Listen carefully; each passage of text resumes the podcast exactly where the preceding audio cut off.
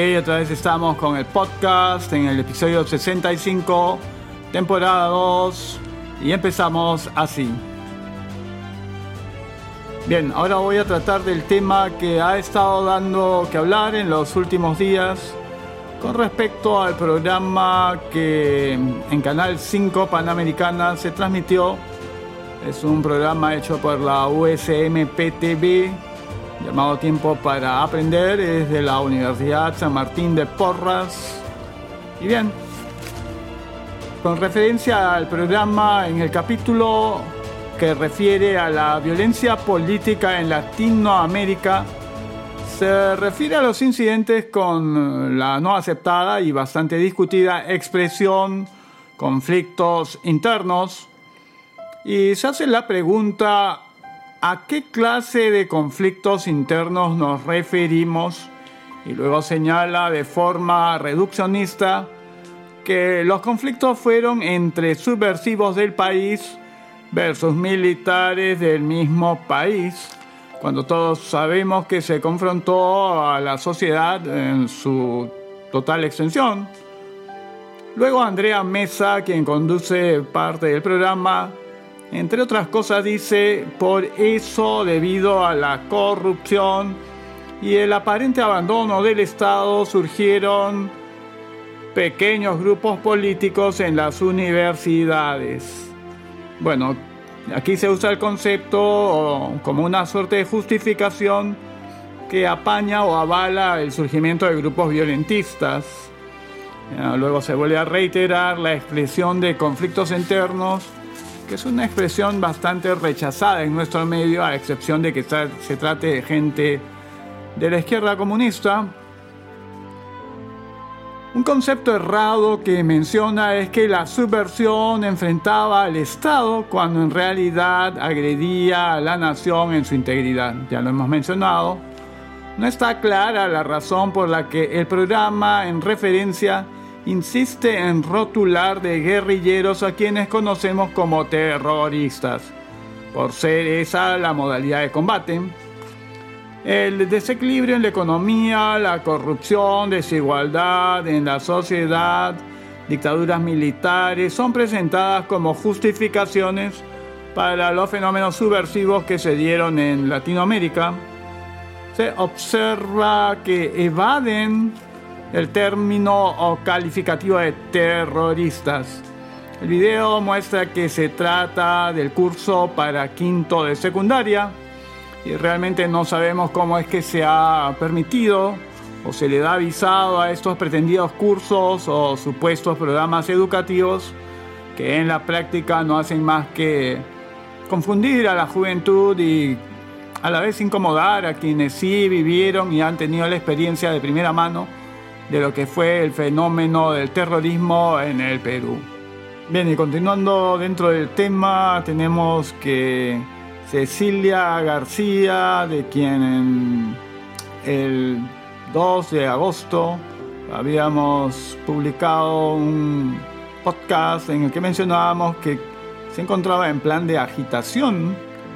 Ahora no solamente está en el plan de la agitación, sino honestamente su accionar linda con lo que conocemos como apología al terrorismo y señala en su programa llamado En defensa de la verdad.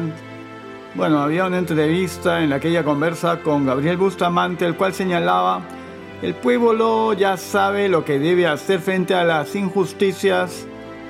Luego a grito pelado Cecilia García dice, ¿Cómo no van a dar ganas de levantarse contra un país tan injusto?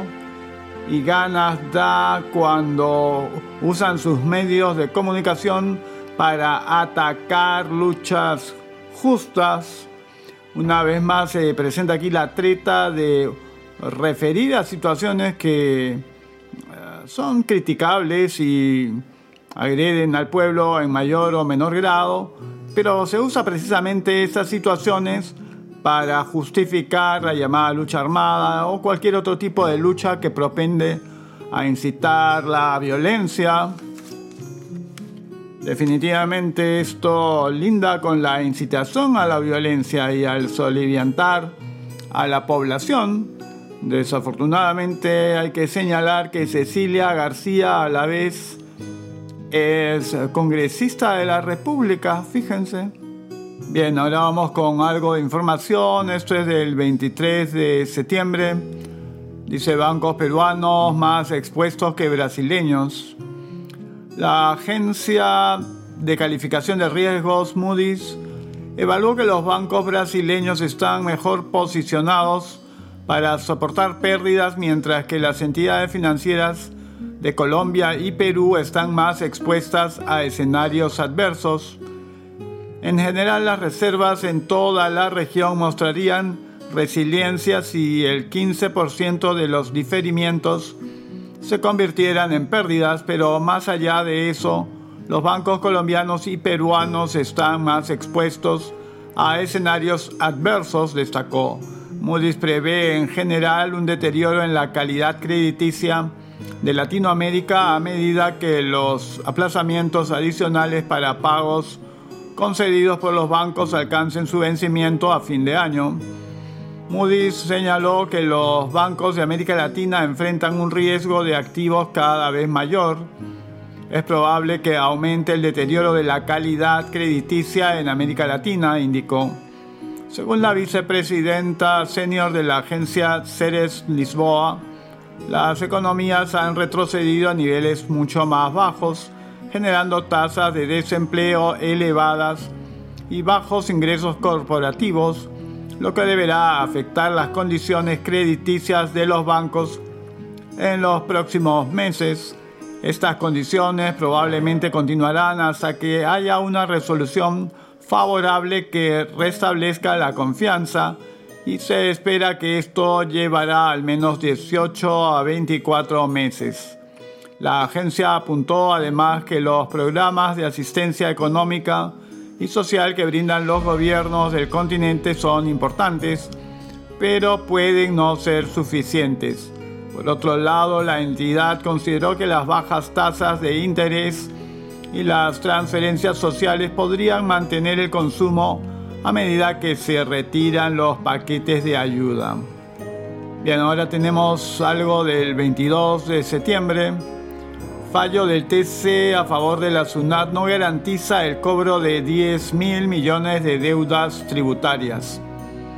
El Pleno del Tribunal Constitucional declaró este martes infundada la demanda de inconstitucionalidad interpuesta en contra de la primera disposición complementaria transitoria del decreto legislativo 1421 con lo que la Superintendencia Nacional de Aduanas y de Administración Tributaria, SUNAT, queda habilitada a cobrar deudas tributarias por unos 10 mil millones de soles a más de un centenar de empresas. Sin embargo, nada garantiza que este cobro se concrete. Veamos.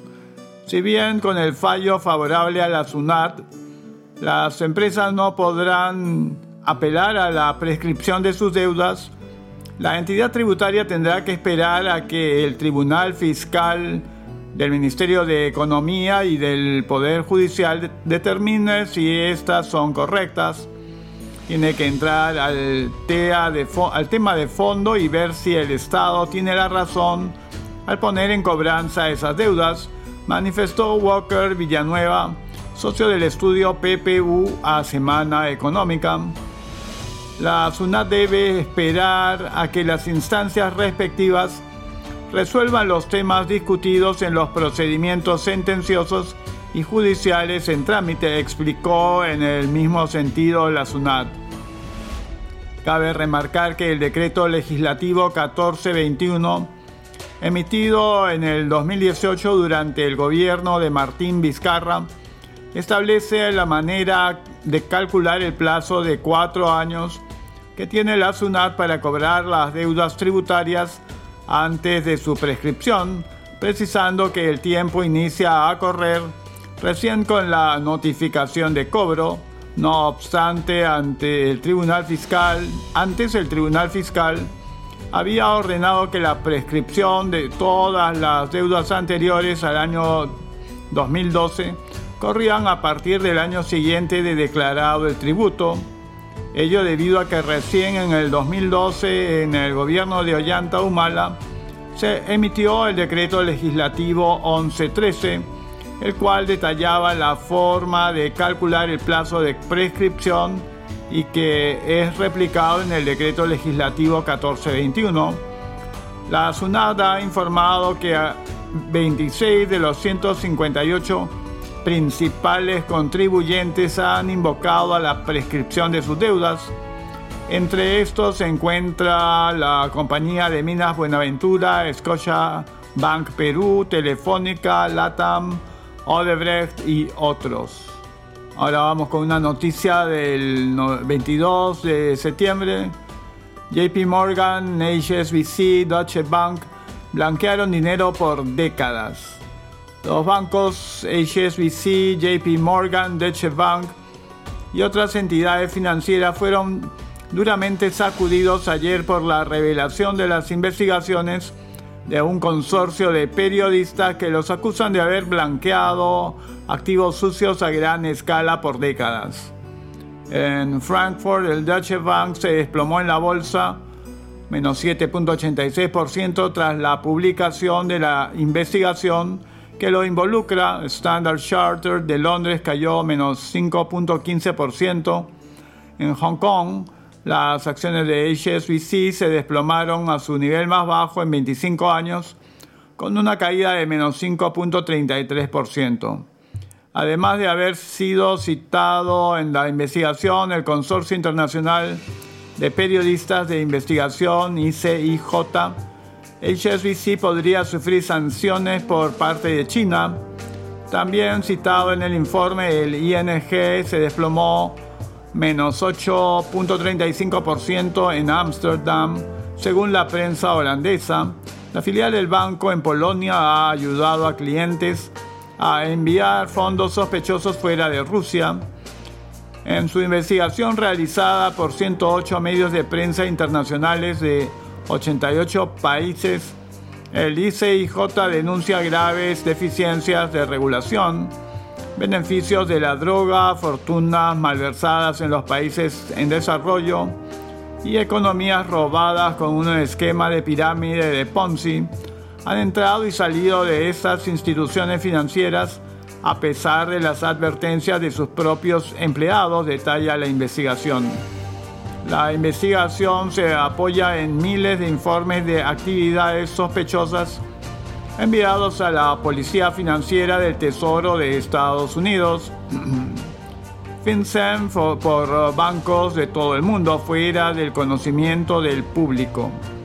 Según Hispanidad, incluso después de pagar multas por esos mismos hechos, los mayores bancos del Reino Unido, Estados Unidos, Alemania, HSBC, JP Morgan, Deutsche Bank, respectivamente, vuelven a hacer noticia con su relación con el blanqueo de capitales.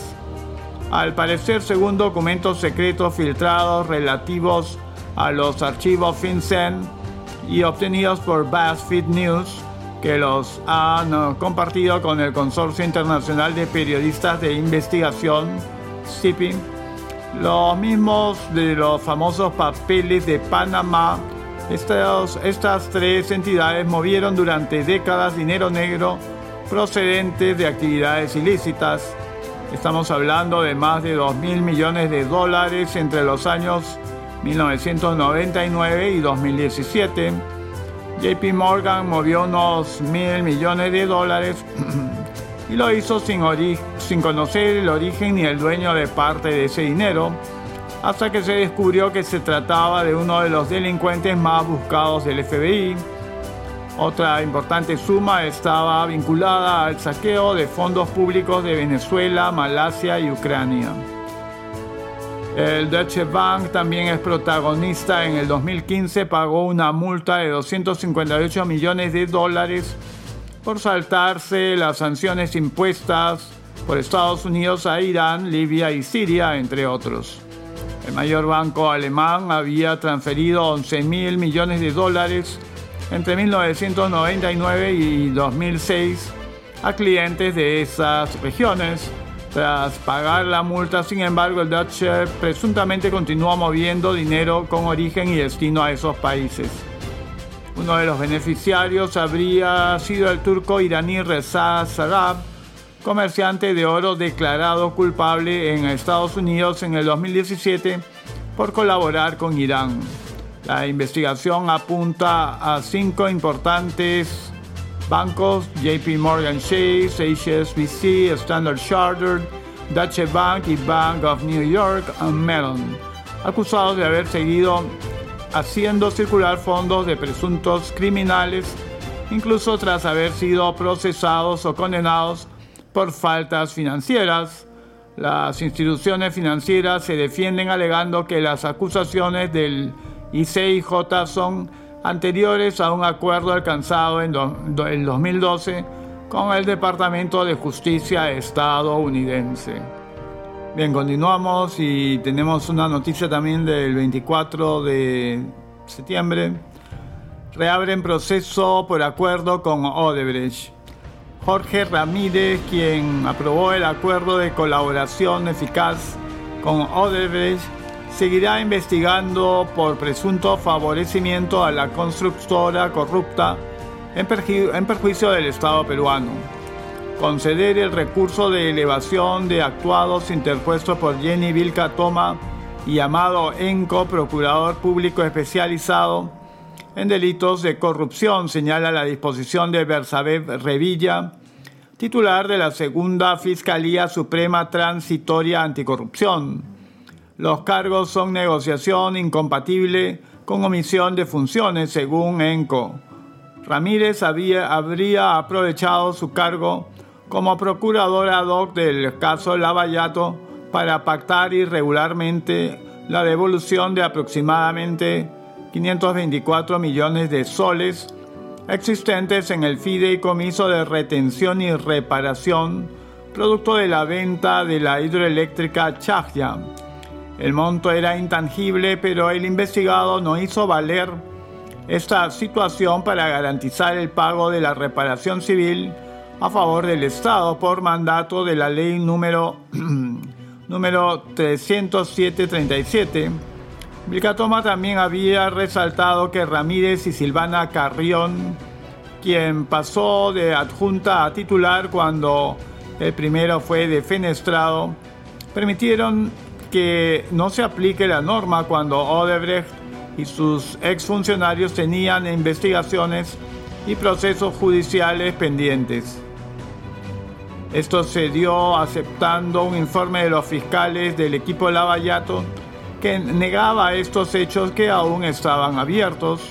A Ramírez también se le imputa el haber fraccionado el pago de reparación civil de los brasileros hasta en 15 cómodas cuotas, según los denunciantes. Esto no garantizaba que se cumpla con el Estado, ya que existía el peligro de que la constructora se declare insolvente. Bien, y continuamos con información del 24 de septiembre. Los integrantes de la Comisión Especial para la Elección de los nuevos magistrados del Tribunal Constitucional, Little Columbus y Jorge Pérez, calificaron como una obligación constitucional de este Parlamento elegir sin retrasos a los seis nuevos integrantes del TC. Columbus recordó que este Congreso puede y debe elegir a los magistrados del Tribunal Constitucional porque la Constitución en su artículo 102 es clara en referir que los congresistas están obligados a respetar y hacer respetar la ley. Es una obligación que la misma Constitución recoge al precisar que terminando el mandato de los magistrados, el Parlamento debe realizar la renovación. Si no lo hacemos, estamos incumpliendo un mandato constitucional. Agrego que no se puede pedir una postergación solo porque a un grupo le interesa mantener un tribunal constitucional con cierta afinidad política. La última vez que se eligió a los magistrados del TC fue durante el periodo de Ollanta Humala y nadie dijo nada al respecto. A muchos les gustó la conformación de ese tribunal, afirmó. Colombo precisó que ahora el tribunal va a realizar un, un proceso con mayor exigencia para buscar la elección por meritocracia. En esa misma línea, el congresista Pérez sostuvo que existe un mandato constitucional que debe cumplirse en este periodo legislativo. Nosotros, contrario a lo que algunos pretenden decir, hemos trabajado arduamente, hemos tenido una veintena de reuniones para lograr aprobar el reglamento que permitirá iniciar el proceso de selección de los nuevos magistrados, aseguró.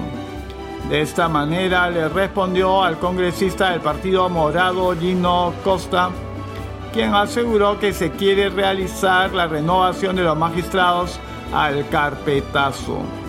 Bien, ahora estamos con algo del 23 de septiembre.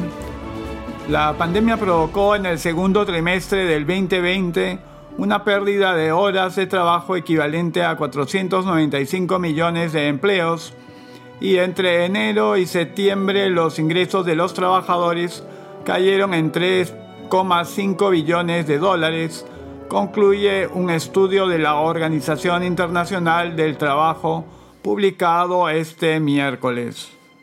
El nuevo informe sobre los efectos de la pandemia en el mercado laboral global, sexto que elabora la organización con sede en Ginebra, empeora las cifras del anterior estudio de junio, en, el que la pérdida de empleos equivalente se había cifrado en 400 millones, siempre comparando con cifras del año anterior.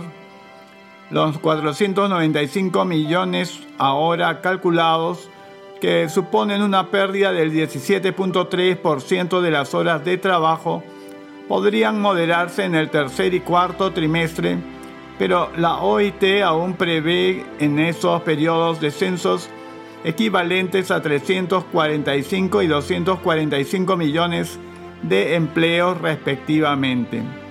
El principal motivo de los cálculos más pesimistas según la OIT es la situación de las economías en desarrollo y emergentes, en particular en el sector informal, que se ha visto mucho más afectado por la pandemia que otras actividades económicas. Por regiones, Latinoamérica es la más afectada en términos relativos con una pérdida de horas de trabajo en el segundo trimestre del 33.5%, equivalente a 80 millones de empleos, que seguirá siendo alta en el tercero hasta el 25.6% 60 millones de empleos según la OIT. En términos absolutos, la mayor pérdida de horas de trabajo se dio en el sur de Asia, donde equivalió a 170 millones de empleos en el segundo trimestre y aún llegará a 115 millones en el tercero de acuerdo con las previsiones del organismo.